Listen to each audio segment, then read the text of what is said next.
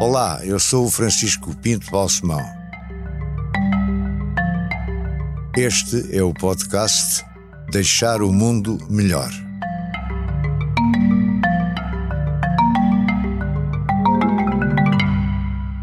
Almirante, muito obrigado por ter aceito este convite. É uma honra para mim. Como sabe, o título geral deste podcast é Deixar o Mundo Melhor. Muito obrigado. Vamos ver primeiro, talvez, como é que tem sido o seu mundo até agora, como é que está o mundo e como é que o vai deixar melhor. Estes três capítulos, digamos. E eu começava por lhe perguntar: o Sr. Almirante está quase a fazer 72 anos, não é? Sim, quase. O momento em que estamos a Faltam gravar ainda não fez. Ainda não, faltam Quando se calhar este podcast for para o ar, já terá feito. Em princípio, sim. Sente-se em forma, sente-se bem. Sim, fisicamente, sim. Sim. Eu, eu sinto-me bem. Psicologicamente, fisicamente. Psicologicamente também eu ia fazer a pergunta, acrescentou e bem. E o Sr. Almirante, eh, o seu nome completo é Henrique Passalágua Gouveia Mel. Sim, Rico Eduardo Passalacqua de Gouveia. meu. E Passalágua é um nome de origem quê? É de, de uma família italiana que emigrou para Portugal eh, no século XVIII. E era a família da sua mãe. Sim, faz, fazer parte da família da minha mãe. Mas, quer dizer, não falam italiano. Não, não, já não. Nós, eh, é uma família que emigrou para a Madeira, Sim. depois da Madeira espalhou-se por, por Angola, São Tomé e Príncipe, eh, foi para o Índico, esteve na Índia, depois para Moçambique, a família que viajou muito, e depois regressou também à Madeira. O Almirante nasce em Climane. Eu nasci em Climane, em Moçambique. Os seus pais conheceram-se lá. Não, os meus pais conheceram-se em Lisboa, a minha mãe gostava muito de Moçambique, eh, ela estudou na Rodésia Antiga e convenceu o meu pai a ir viver para Moçambique. O meu pai era advogado e foi viver para Moçambique, E em Climane. em Climane. E porquê Climane? Na altura, a história que me contam na família é que o meu pai era amigo do Dr. Almeida Santos e eles eram colegas da, da universidade e o meu pai foi trabalhar associado ao Dr. Almeida Santos e depois decidiram dividir, digamos, o território. E o Dr. Almeida Santos aconselhou o meu pai a ir para Climane, na altura era uma, uma zona com poucos advogados e foi assim que, que ele foi parar A origem do seu pai ou da família do seu pai é da Beira. Era da Beira, sim. Parte da Beira. É, da, é de Mangualde. É Sim. Mangualde, Vinheiro. Ainda eh, tem lá a família? Viseu. Tenho, ainda tenho. E dá-se com eles? Não, eh, nós temos agora, somos alguns primos, eh, já em segundo e terceiro grau, já bastante afastados. Já há muito tempo não tenho convívio com os meus primos. E, e, e, portanto, viveu em Climane até bastante tarde, não? Vivi até aos 14 anos. Aos 14. 14 anos, eh, depois passámos uma breve passagem por Portugal. E depois fomos para o Brasil, onde vivi até aos 18 anos. E aos 18 anos regressei a Lisboa. E de- dessa parte de Climane tem, tem algumas lembranças boas ou más? Não, tenho lembranças muito boas. Eh, Nós fazíamos parte uma, da parte da sociedade mais privilegiada, portanto, eh, no, no tempo da, da era colonial eh, e vivíamos muito bem, como é evidente, naquele período. E foi uma infância muito cheia, com muito desporto, muita liberdade e, portanto, e em África. Qual era o desporto na altura? Eu fazia dois tipos de desportos, natação e vela. Eu fui velejador desde muito miúdo, a partir dos 8 anos. Já fazia vela. Que, que barcos? Fiz primeiro otimista, depois Sprug, que era, um- era uma variação eh, mais sofisticada do otimista, depois Vorian e por fim Snipe. Mas aos 14 vem para. Ao Aos continente, digamos, eh, para Aos Portugal. 14 passo aqui pelo continente. Estive aqui até o dia 25 de, de novembro. Nós, De? eh, dia 25 de novembro de 75. Eh, nós saímos de Portugal, eh, fruto do. Uma data simbólica. Foi uma data muito simbólica. Nós saímos. Eu lembro do meu pai, eh, nós saímos de, de navio, fomos para o Brasil de navio. Eu lembro do meu pai, ao partir desse, se calhar saía um dia cedo demais. E, e depois eh, no Brasil vão para São Paulo. Vamos para São Paulo, vivemos em São Paulo. E o que é que faz nesses anos em que está no Brasil? Eh, Eu era um estudante, eh, acabei o meu ensino liceal em São Paulo. Aonde? no, numa escola que era a escola Caetano de Campos, no liceu, uma espécie de, de liceu. Era um liceu público ou era uma escola era privada? Um liceu público. O meu pai fazia questão de eu andar em liceus públicos. E gostou dessa experiência? Muito. O... Aclimatou-se, adaptou-se rapidamente? Sim, adaptei muito rapidamente. Eles tinham um ensino uh, de estilo americano, muito vocacionado para a prática, nomeadamente nas áreas das exatas, das matemáticas e físicas. E o sotaque? Passou a falar brasileiro? Não, nunca. Não? nunca. O meu irmão, sim, que era mais velho, quis se adaptar rapidamente. Eu uh, tinha uma questão de identidade e não queria. E não mas queria os perder. colegas aceitavam que não. Gozava um bocadinho às vezes, gozava um bocado coisas, como é, mas é natural. Mas uh, este colégio, que era o colégio Caetano de Campos, era um colégio modelo na cidade de São Paulo, em que se faziam experiências pedagógicas. E, portanto, e nesse colégio modelo estavam uh, alunos, uh, muitos alunos estrangeiros, coreanos, japoneses, filhos, portanto, de coreanos, japoneses, não eram só brasileiros. E, portanto, Ainda conserva amigos ou amigas Sim, ainda tenho tempos? amigos, ainda tenho amigos desse tempo. Sim. É. Continua a dar-se com eles mesmo pouco. Nós de vez em quando mandamos uns, agora com os WhatsApps isto é mais fácil, não é? mandamos uns WhatsApps e, e falamos, já, já nos reencontramos uma ou duas vezes, portanto, tenho ainda essas amizades antigas. Eu, são, são boas recordações, portanto. Sim, de Quer as de infância. Colimano, quer as do Brasil. Sim, todas as recordações de infância e da adolescência eh, foram boas. Não tive nada de negativo que me deixasse, ao fim e ao cabo, com uma má recordação. E depois vem para, para cá, para Portugal, Vim para cá com que idade? venho já com 18 anos. Eu venho com a intenção firme de me tornar militar, uh, uh, concorrer às três academias. Uh, na Força Aérea disseram que eu era muito alto, portanto não podia entrar nos cockpits. Depois entrei no Exército. Quanto Entrei é que o senhor mede? É 1,93. A altura julgo. Realmente é um bocado alto. eh, a altura o limite era 1,87. Eh, Depois entrei nas, eh, na, na Academia Militar e na, e na Marinha, mas eu sempre gostei da Marinha, portanto, acabei por ficar na Marinha, que era o meu desejo inicial. E entrou sem dificuldades. Não. Entrei sem problemas nenhums. Fiz os exames e entrei. Portanto, depois está quanto tempo na, na, na academia? Depois estou eh, quatro anos e meio, que eram, e depois mais meio ano de, de prática no mar. Eu, eram cinco anos, portanto, era um, é um curso Mas superior. o de cinco mar foi sempre claramente a sua vocação. Sim. Eh, esses seis meses finais do curso eram práticos.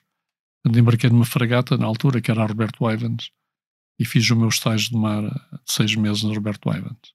E enjoava ou não? Não, eh, teve, eh, sou dos sortudos que enjoo muito raramente, mas mesmo muito raramente. A maior parte do tempo nunca enjoei. E, e nesses seis meses eh, a sua vocação profissional confirmou-se.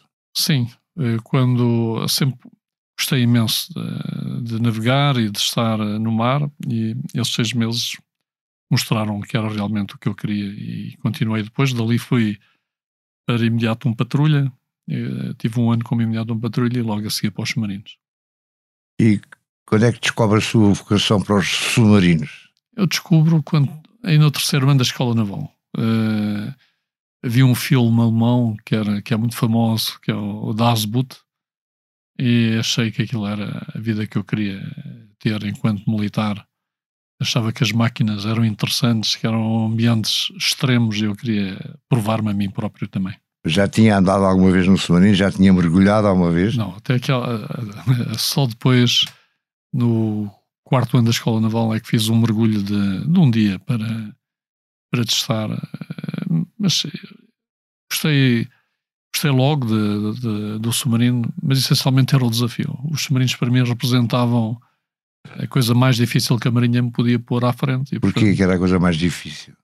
era um, um- é um ambiente difícil, uma vida dura e, e eu queria superar e, e queria fazer a minha carreira sem nenhum favor e na parte mais difícil da Marinha e, portanto, optei por ser submarinista. E quando é que embarca a primeira vez, já, já assim, prolongadamente? No Primeira, submarino? primeira vez, eh, portanto, eu fui para os submarinos com 25 anos, portanto, em 1985. Foi quando começo a embarcar nos submarinos, a fazer o curso de submarinos. Nós, para sermos submarinistas, temos que ter um curso de um ano. Esse curso também tem uma grande componente prática, eh, em que nós já embarcamos, e a partir daí foi praticamente sempre a vida embarcado. E o senhor, entretanto, vai subindo dentro dessa Sim. área da sua carreira, Sim. Marinos, e, e, depois é comandante de alguns deles, não é? Comandei dois submarinos, eh, comandei o Barracuda e comandei o Delfim, e houve um período até que comandei dois submarinos em simultâneo, o Barracuda e o Delfim. Qual é que gostava mais, do Barracuda ou do Delfim? uh, os submarinos têm uma personalidade. Por isso é que eu estou a perguntar. Calculo que tenham, não? Sim, sim. Eu gostava mais do Barracuda, porque o Barracuda era um submarino eh, de gente mais trabalhadora. Normalmente. Era para as pessoas, não era, para pela embarcação. Não, não. Os submarinos eram iguais, mas nós tínhamos a cultura do Barracuda. Sim. Era uma cultura de gente mais sacrificada. E a cultura do Delfim era eh, de outro, de, de outro estilo. O que é que quer dizer gente mais sacrificada? Era gente que se dedicava mais à arte de ser submarinista. Portanto, que como, é como aquelas pilhas de Duracell. Fazia a milha, a milha extra quando era necessária. e, eu gostei daquela, gostava muito da atitude. Tive um comandante, comandantes imediatos no Barracuda que foram quase que líderes espirituais para mim na altura, foram meus mentores e que me deixaram marcados. E, portanto, isso fica sempre associado ao navio e quando comandei os dois navios, eh, gostei imenso das duas guarnições, mas tinha uma preferência especial pelo Barracuda. Onde é que foi no Barracuda, por exemplo, não estar a pedir Sim. para cada um, que senão depois não teríamos tempo, mas eh, quais eram as suas missões? Nós, quais foram uh, as suas deslocações? Nós, a minha vida nos submarinos começa antes da guerra, do fim da Guerra Fria eh, depois o período todo de transição do fim da Guerra Fria para o, para o mundo unipolar, ao fim e ao cabo, eh, comandado pelos Estados Unidos, e depois já na fase mais final, eh, para os conflitos que resultaram desse mundo unipolar.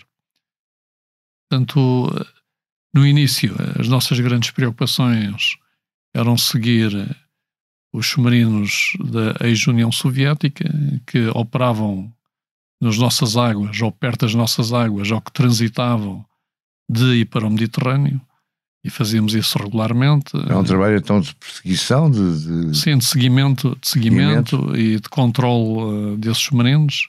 Também fazíamos operações de recolha de informação. Como é que se faz esse controle? Vai-se atrás deles? Vai sabê-los? Ou... Não, é, é tudo por sons. Uh, nós nunca os vemos fazemos é detectar os navios, eh, a passagem em determinadas áreas e depois seguimos enquanto temos contacto, mantendo, naquele caso, a NATO informada desses contactos e depois quando perdíamos contactos, outros navios ou outras aeronaves ou outros submarinos tentavam reganhar o contacto para manter sempre os submarinos do outro lado controlados. E, e esses submarinos estavam em trânsito, no fundo, não, nunca vinham para cá para as nossas águas a ficar. Também eh, havia submarinos em trânsito, havia submarinos que operavam eh, na nossa costa ocidental, eh, à volta do, dos Açores. Portanto, o mundo dos submarinos é um mundo muito específico e eles ocupam muitas áreas estratégicas que são importantes depois para a estratégia global marítima na altura, para a estratégia de confronto marítimo que havia entre o Ocidente e a parte da União Soviética. Qual foi o, o tempo máximo em que teve debaixo d'água? De uma só vez? Sim, claro. de uma só vez foram 31 dias. Nós fizemos, eh, nós batemos o recorde na altura, fizemos 31 dias debaixo d'água com o submarino. Sempre debaixo d'água? Sim. Fizemos uma outra superfície para largar lixo, etc. Mas a missão foram 31 dias em imersão. Isto não dá claustrofobia? Não, nós estávamos habituados. Na altura, quando fizemos 31 dias, acho que o recorde uh, português eram 18 dias, o recorde francês eram 30 e nós decidimos fazer 31. Para, e bateram, e batemos, e batemos, foi Portugal. Batemos esse recorde uh, com muito orgulho. Ainda hoje é vosso, já? Ainda, é, naqueles submarinos ainda é nosso. Mas uh, o espaço é estreito, as pessoas estão, estão muito em cima umas das outras. Ah, há espaço individual, pessoa consegue estar sozinha no submarino. Não, isso é muito difícil porque o espaço é estreito, há sempre muita gente perto uns dos outros e normalmente nós temos um espaço eh, confortável de distância relativamente ao outro ser humano entre meio metro e 70 centímetros. Foi quando nos sentimos confortáveis. Os submarinos, esse espaço é muito mais curto. Porque quando comemos estamos muito mais apertados, quando estamos a trabalhar estamos mais apertados. 20, 20 centímetros? Sim, 20 a 30 centímetros. E sentimos o calor humano do outro corpo, não é? Eh, mas habituamos-nos. O ser humano é um ser de hábitos e com o tempo habituamos a tudo. Mas há regras no submarino, devem ser regras, não, não, não sei se são leis escritas, mas regras de comportamento Sim. devem ser muito importantes, não? É? Sim, há regras, eh, mas não são, a maior parte destas nem são regras escritas, são regras que têm a ver com práticas e com praxes, no bom sentido do termo, são adotadas pela guarnição. Eh, nós, ao longo do tempo, somos testados. Como disse, eh, para sermos submarinistas temos que fazer um curso de um ano em que há uma grande componente prática e há muita gente que não passa esses sim, testes. E há muita gente que não passa esses testes. Uh, nós chamávamos uma das coisas de ter espírito submarinista. Sim. e quando se não tinha espírito submarinista, não se podia continuar nos submarinos. Esse espírito, uma coisa subjetiva, mas que tinha a ver com estas coisas. Uma pessoa ter capacidade para conviver com os outros em espaços estreitos, não ser conflituosa, uh, ter alguma capacidade de auto-introspecção e não ser demasiado expansiva, porque ser demasiado expansiva dentro de um submarino acaba por roubar espaço aos outros. E, portanto, é uma forma de convívio muito especial, mas que nos aproxima muito e no fim somos uma família. Nunca se zangou com ninguém a bordo de um submarino? Nunca teve uma discussão daquelas mais violentas? Não, discussões violentas nunca, mas pronto, discussões sim, mas... Uh, violentas em termos, pelo menos, de voz, de falar de berros, Sim, eh, de vez em quando havia uma outra discussão, mas imediatamente controlada. Nós tínhamos a noção que as discussões não eram positivas e encontrávamos sempre estratégias. E este controle são terceiros que vêm fazer, que vêm dizer calma? Não, é autocontrole. É, é? autocontrole. É. é muito raro uh, ter necessidade de ter um terceiro elemento. E hoje em dia é uma pessoa autocontrolada. Tendo ser autocontrolada. Aprendeu lá. Sim, aprendi. E a eh, parte que todos nós, enfim, sonhamos, que é ver a vida debaixo d'água. Não, isso o submarino. Os peixes, essas não, coisas todas. Isso é uma, ideia, é uma ideia muito romantizada dos submarinos. Os submarinos são máquinas fechadas, são, são tubos de aço, basicamente, completamente herméticos e fechados. A única janela para fora é o periscópio, mas nem toda a gente tem acesso ao periscópio, normalmente só o comandante e um ou outro oficial. E são tubos herméticos. Uh, nós, o que sentimos o exterior é através do som e não através da visão. O som propaga-se muito a longas distâncias debaixo d'água. Nós conseguimos ouvir ruídos de navios a grandes distâncias, na ordem de 100 km. 100 km. 100 km. E, portanto, o que nós vivemos num mundo sem luz, mas a ouvir tudo o que se passa à nossa volta. Quando estamos em imersão profunda. Depois há um, há um, um período em que estamos num momento de transição que é perto da superfície, mas com o submarino debaixo d'água, em que podemos pôr os mastros de fora, um deles o periscópio. Então começamos a ver. Mas aí já se viu fora d'água. Não, não, só se vê de fora d'água, só se vê o mastro, porque o submarino continua todo imerso. Mas a guarnição que está dentro do submarino continua fechada e, portanto, não tem uma janela, não tem esta coisa do Júlio Verne de haver umas janelas para ver o mar não existem debaixo d'água. Não. E o senhor gosta de mergulhar de escafandro? Eu tenho, tenho o curso de mergulho, mas uh, nunca tive grande prazer. Não atrai? Não, não atrai. A vida subaquática? Não, não atrai. Não. Eu uh, aproximei-me dos submarinos não por uma questão de romantismo no sentido uh, ecológico ou, ou, científico, mas por achar que era uma arma eh, muito capaz, com grande potencial, eh, altamente dissuasora e defensora dos interesses nacionais, e onde havia uma, uma vida dura que, que me fazia querer superar, passando por, eh, por essa experiência. E essa sua experiência nos submarinos acaba quando? Eu, uh, portanto, eu comandei, os, portanto, entrei como oficial de guarnição, uh, fui fazendo diversos postos, depois fui imediato, que é o equivalente a segundo comandante, depois fui comandante, depois saí dos submarinos, fui chefe de Estado-Maior da Esquadrilha de Submarinos e instrutor de submarinos, em que instruía uh, as, as, guarnições e os outros comandantes. Fiz o, fui eu que inaugurei o curso de comandantes português, que era um curso muito exigente para selecionar os próximos comandantes. Depois saí da Esquadrilha de Submarinos, fui chefe de Relações Públicas do Almirante-Chefe da, da Marinha. Ah, sim? Sim, sim. Isso é uma, atividade completamente diferente, completamente porque diferente. tanto tempo debaixo d'água. E quando fui convidado, ainda perguntei na altura a quem me convidou. Mas e porquê é que o convidaram para chefe de Relações Públicas? Não sei, tenho, tenho que perguntar aos senhores almirantes que me convidaram na altura, mas eu perguntei-lhes, mas os senhores têm a certeza absoluta que querem para as relações públicas? Eu, eu, sou, eu sou um bicho do mato, quer dizer, ando lá, lá fechado embaixo, embaixo d'água, vocês têm a certeza? Eles falam, ah, nós achamos que o senhor tem qualidades para... Depois de ser chefe de relações públicas, fui comandante de uma fragata, comandei uma fragata. Foi a Vasta da Gama, não Vasta foi? Gama. Depois voltei à Esquadrilha de Submarinos para comandar a Esquadrilha de Submarinos quando recebemos os novos submarinos. E depois ter... Mas aí já não andava embarcado. Ainda, infelizmente, por um lado, felizmente por outro, ainda embarquei cerca de um ano. Porque um dos nossos comandantes, isto é a parte infeliz, eh, faleceu com um cancro eh, muito agressivo e eu tive que embarcar eh, por ele durante um ano nas provas do, do novo submarino.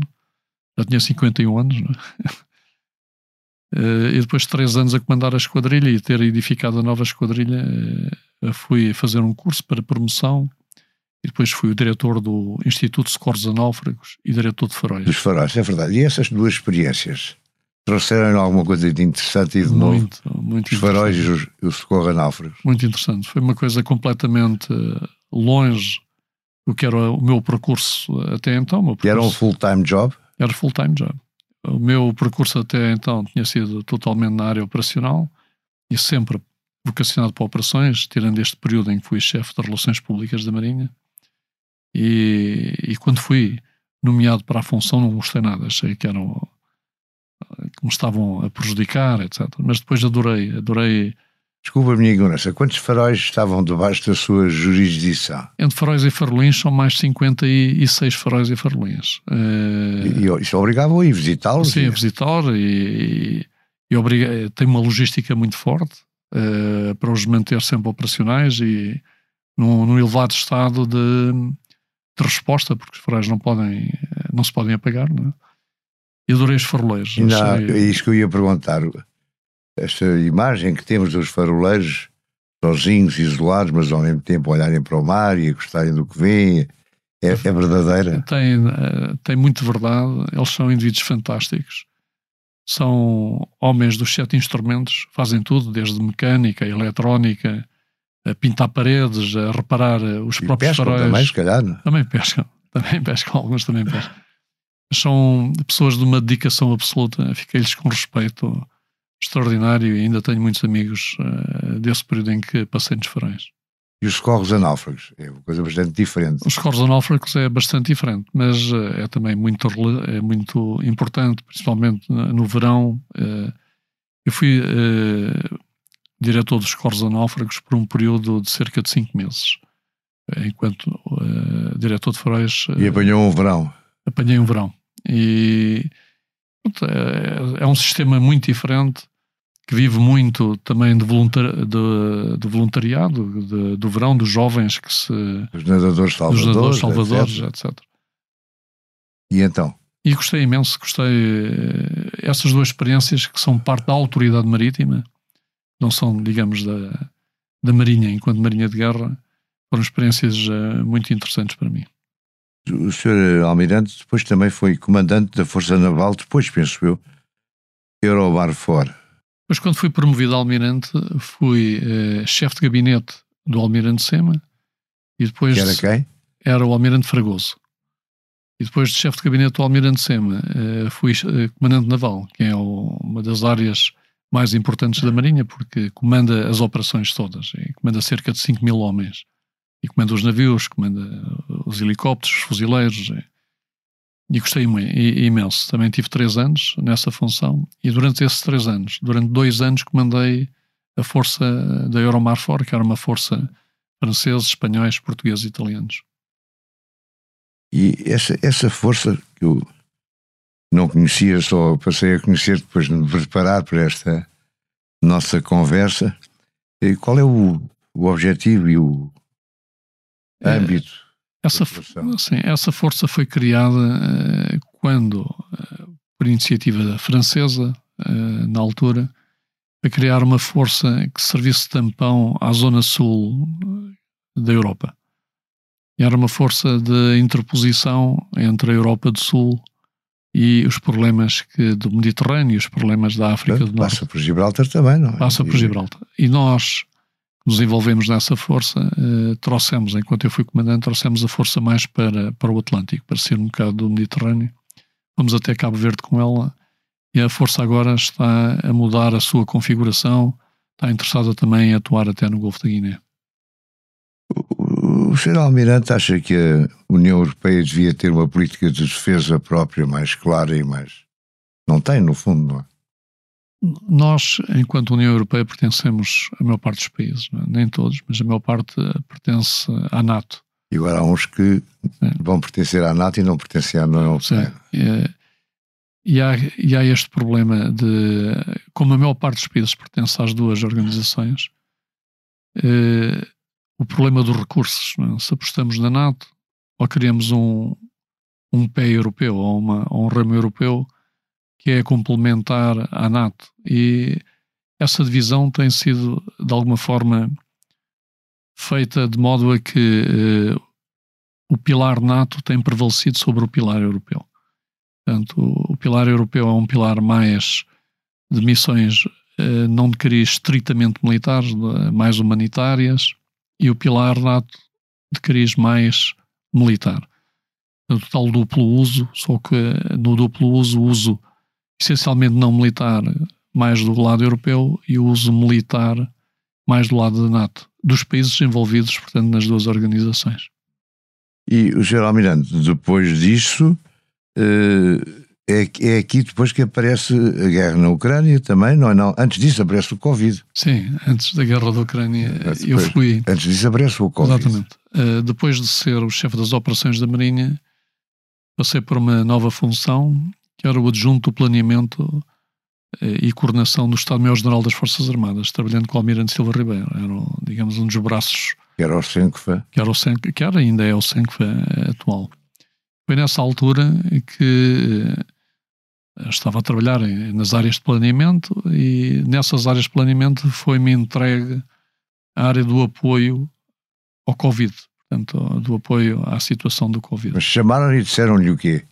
Vai tratar das vacinas? Como é não, que foi? Não, foi, não, não foi Qual assim. foi a missão que, que foi a primeira, a, a, primeira missão que tivemos que planear foi o apoio das Forças Armadas ao Covid em termos genéricos. Portanto, camas, uh, e um conjunto muito alargado de, de apoios que não eram uh, relacionados com a vacinação.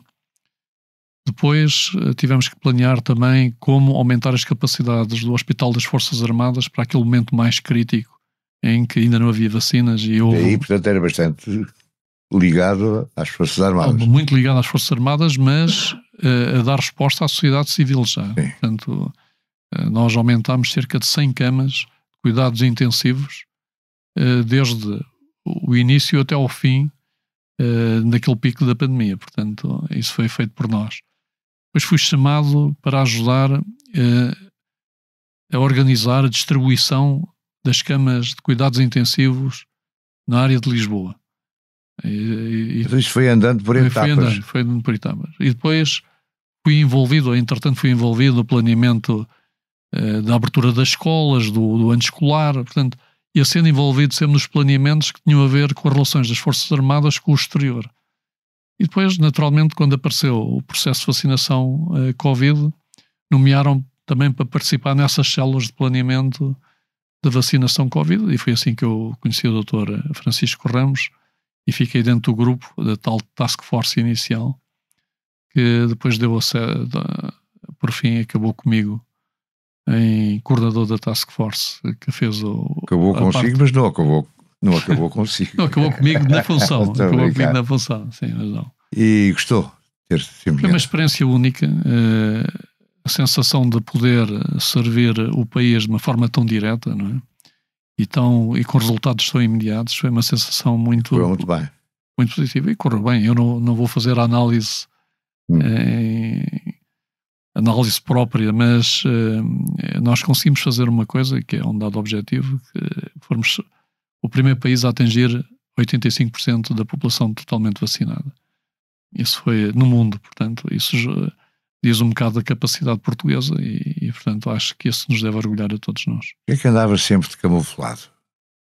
Porque quis passar. Era uma imagem que queria sim, dar. Era porque quis passar de forma muito clara no início.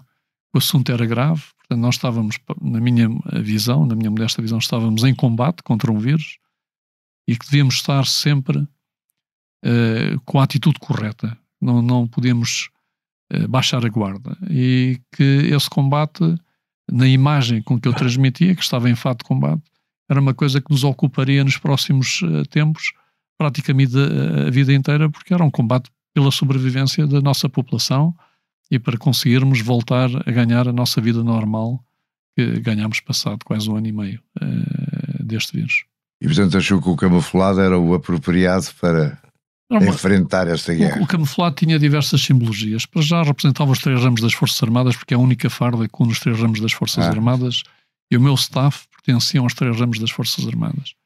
Por um lado, representava, eh, para mim, eh, que estava em combate e queria passar essa imagem para, o, para a população em geral, que nós tínhamos que fazer um combate em conjunto e que não ia despir o camuflado enquanto esse combate não tivesse uh, quase como uma vitória garantida, pelo menos em termos do processo de vacinação.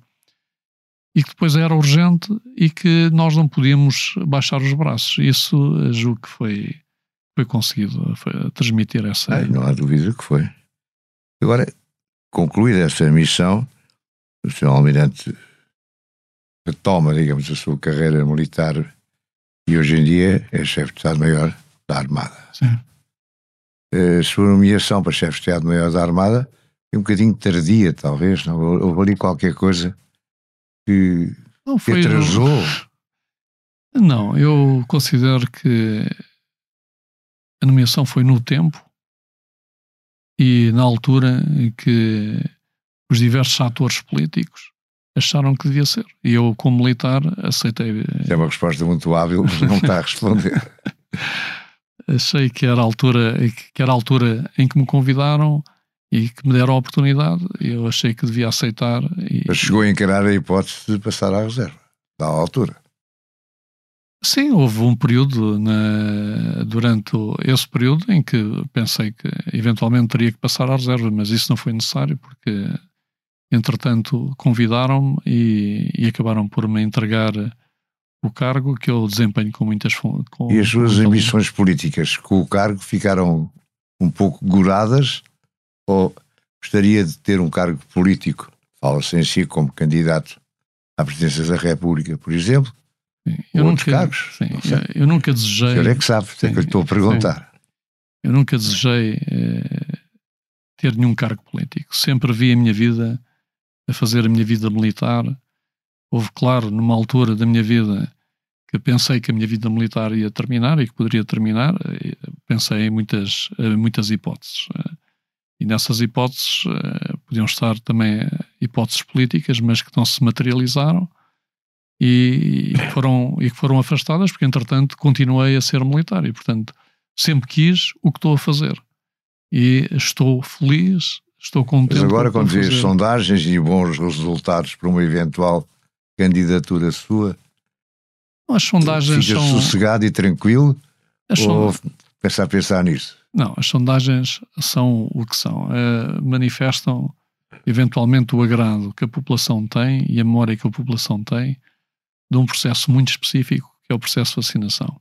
Confundir isso com um processo mais alargado de uma ação política mais alargada uh, até me parece perigoso. Eu uh, sinto-me feliz com o que estou a fazer, uh, irei de certeza terminar as minhas funções feliz, porque acabo o meu ciclo militar, entrei como cadete, acabo no mais. Ainda pode ser o próximo chefe de Estado-Maior General das Forças Armadas. Sim, mas a minha grande. Cinco, sim, mas a minha grande missão foi sempre ser o chefe da Marinha, porque tenho um projeto para a Marinha, acho que a Marinha deve mudar uh, para poder ajudar este país usar o seu mar, porque nós temos um mar gigantesco, temos poucos recursos e tem que haver muita imaginação para conseguir eh, fazer uma marinha que seja realmente útil a um país que tem uma ambição muito grande e que tem recursos limitados que todos e nós. Eu sobre isto tem ideias muito próprias. Não me esqueço de uma vez que me contou, uh, e penso que já escreveu até sobre isso, em vez de porta-aviões, um porta-drones. Sim, tenho ideias próprias que tenho tentado desenvolver. Faz, faz todo sentido, aliás. E que são ideias que, é, uma vez que não posso caçar com um cão, não é? Como é que vou caçar com um gato? É? Mas uh, fazer das nossas fraquezas uh, forças, uh, fazer com que neste processo se desenvolvam novas capacidades, novas tecnologias que nos coloquem também no patamar tecnológico na ponta da tecnologia, nomeadamente no que eu chamo a guerra robotizada ou na ação robotizada, porque o nosso mar é tão, é, é, é tão grande, a nossa população é diminuta, os recursos diminutos, que só uma ideia fora da caixa é que nós conseguimos fazer e ocupar o nosso mar eh, decentemente sem que sejamos contestados no futuro. Portanto, para já, sim, o que não quer dizer que não possa haver alterações de, de, de rumo, o seu rumo está mais ligado às Forças Armadas e a eventualmente ser o próximo chefe de Estado-Maior-General das Forças Armadas. Não, esse eventualmente eu não ponho sequer em questão. Eu estou contente com o que estou a fazer. É claro que há decisões políticas que não passam por mim, como é evidente, mas o meu rumo é ser marinheiro e fechar o ciclo enquanto marinheiro. Esse é o rumo que eu defini para mim, é o rumo que eu gostaria de fazer Claro que nós não dependemos só de nós, dependemos das circunstâncias e de outros atores, mas é o rumo que eu gostaria muito de fazer e, e, e é onde vejo que a minha capacidade, os meus conhecimentos e a minha eh, vontade se reúnem de forma feliz para poder ajudar o meu país. Almirante, se, se pudesse ter vivido numa época anterior ou, ou num futuro que não sabemos qual é, que época da história mundial, passada ou eventualmente futura, é que escolheria? Eu, se tivesse, se pudesse escolher, gostava de ter vivido na altura dos descobrimentos. Acho que foi uma época fantástica em que nós nos superámos totalmente, fizemos coisas uh, quase impossíveis de conceber uh, à luz dos dias de hoje e, gostava de ter vivido essa aventura. Deixar o mundo melhor tem o patrocínio da Hyundai. Juntos avançamos para uma mobilidade mais sustentável. Porque o que move a Hyundai hoje é garantir um mundo melhor às gerações de amanhã. Hyundai. Mudamos o futuro. Só mais uma pergunta antes de terminarmos esta tão interessante conversa. O que é que faz no, no dia a dia? Quais são os seus passatempos, os seus hobbies? Onde é que vive? Em que sítio? Não, não quero saber a morada de casa, mas eu vivo, vivo em Lisboa. Uh, a maior parte dos meus passatempos estão relacionados ou com uh, a eletrónica, com a computação, com as matemáticas, com as físicas. Desporto. Já, quer dizer, faço o desporto de manutenção, nado e, e, e ando bastante para manter-me, já não faço é, um desporto muito ativo, não é? Faço desporto de manutenção. E viaja muito, sai à noite para jantar. Tem uma vida muito não, não sossegadinha. Tenho, não, não tenho. Eu tenho muito. O meu tempo é muito ocupado. Tenho uma agenda terrível que me esgota o tempo. Tenho muito pouco tempo para estar com a família. Tenho muito pouco tempo para sequer ter hobbies. Eh, e, portanto, os meus hobbies estão muito limitados e muito focados. Eh, são mais. Quando já não tenho mais nada para fazer eh, e tenho algum tempo livre, tento me entreter lendo e fazendo umas umas brincadeiras em eletrónica e informática, que é uma das coisas que nunca deixei de fazer. E escrever umas, não digo umas memórias, mas qualquer coisa parecida. Sim, mantenho-me. Tem apontamentos, tem, tem um diário, tem. Eu mantenho, eu tenho mais de 20 blocos de notas, onde fui apontando a minha vida ao longo do, da minha carreira e, e, mais, para, mais recentemente, claro que apontei muita coisa e tenho muitos documentos escritos que um dia gostaria de pôr em, num livro, né? se for esse, digamos, o, o destino, não é? Se, o destino me ajudar, porque acho que. E acho que pode contar com o Expresso para divulgar uma parte desse livro. Muito obrigado. Torná-lo público. Muito obrigado, Sr. Almirante. Muito obrigado, foi um prazer. Muito obrigado. Foi um prazer. Deixar o Mundo Melhor é um podcast de Francisco Pinto Balsemão com música original de Luís Tinoco. A sonoplastia de Joana Beleza e João Luís Amorim. O vídeo e a edição de José Seduvim Pinto, Carlos Paes e Ruben Tiago Pereira. Transcrição de Joana Henriques e apoio à edição de Manuela Goxa Soares. Imagem gráfica de Marco Grieco. Produção de Margarida Gil.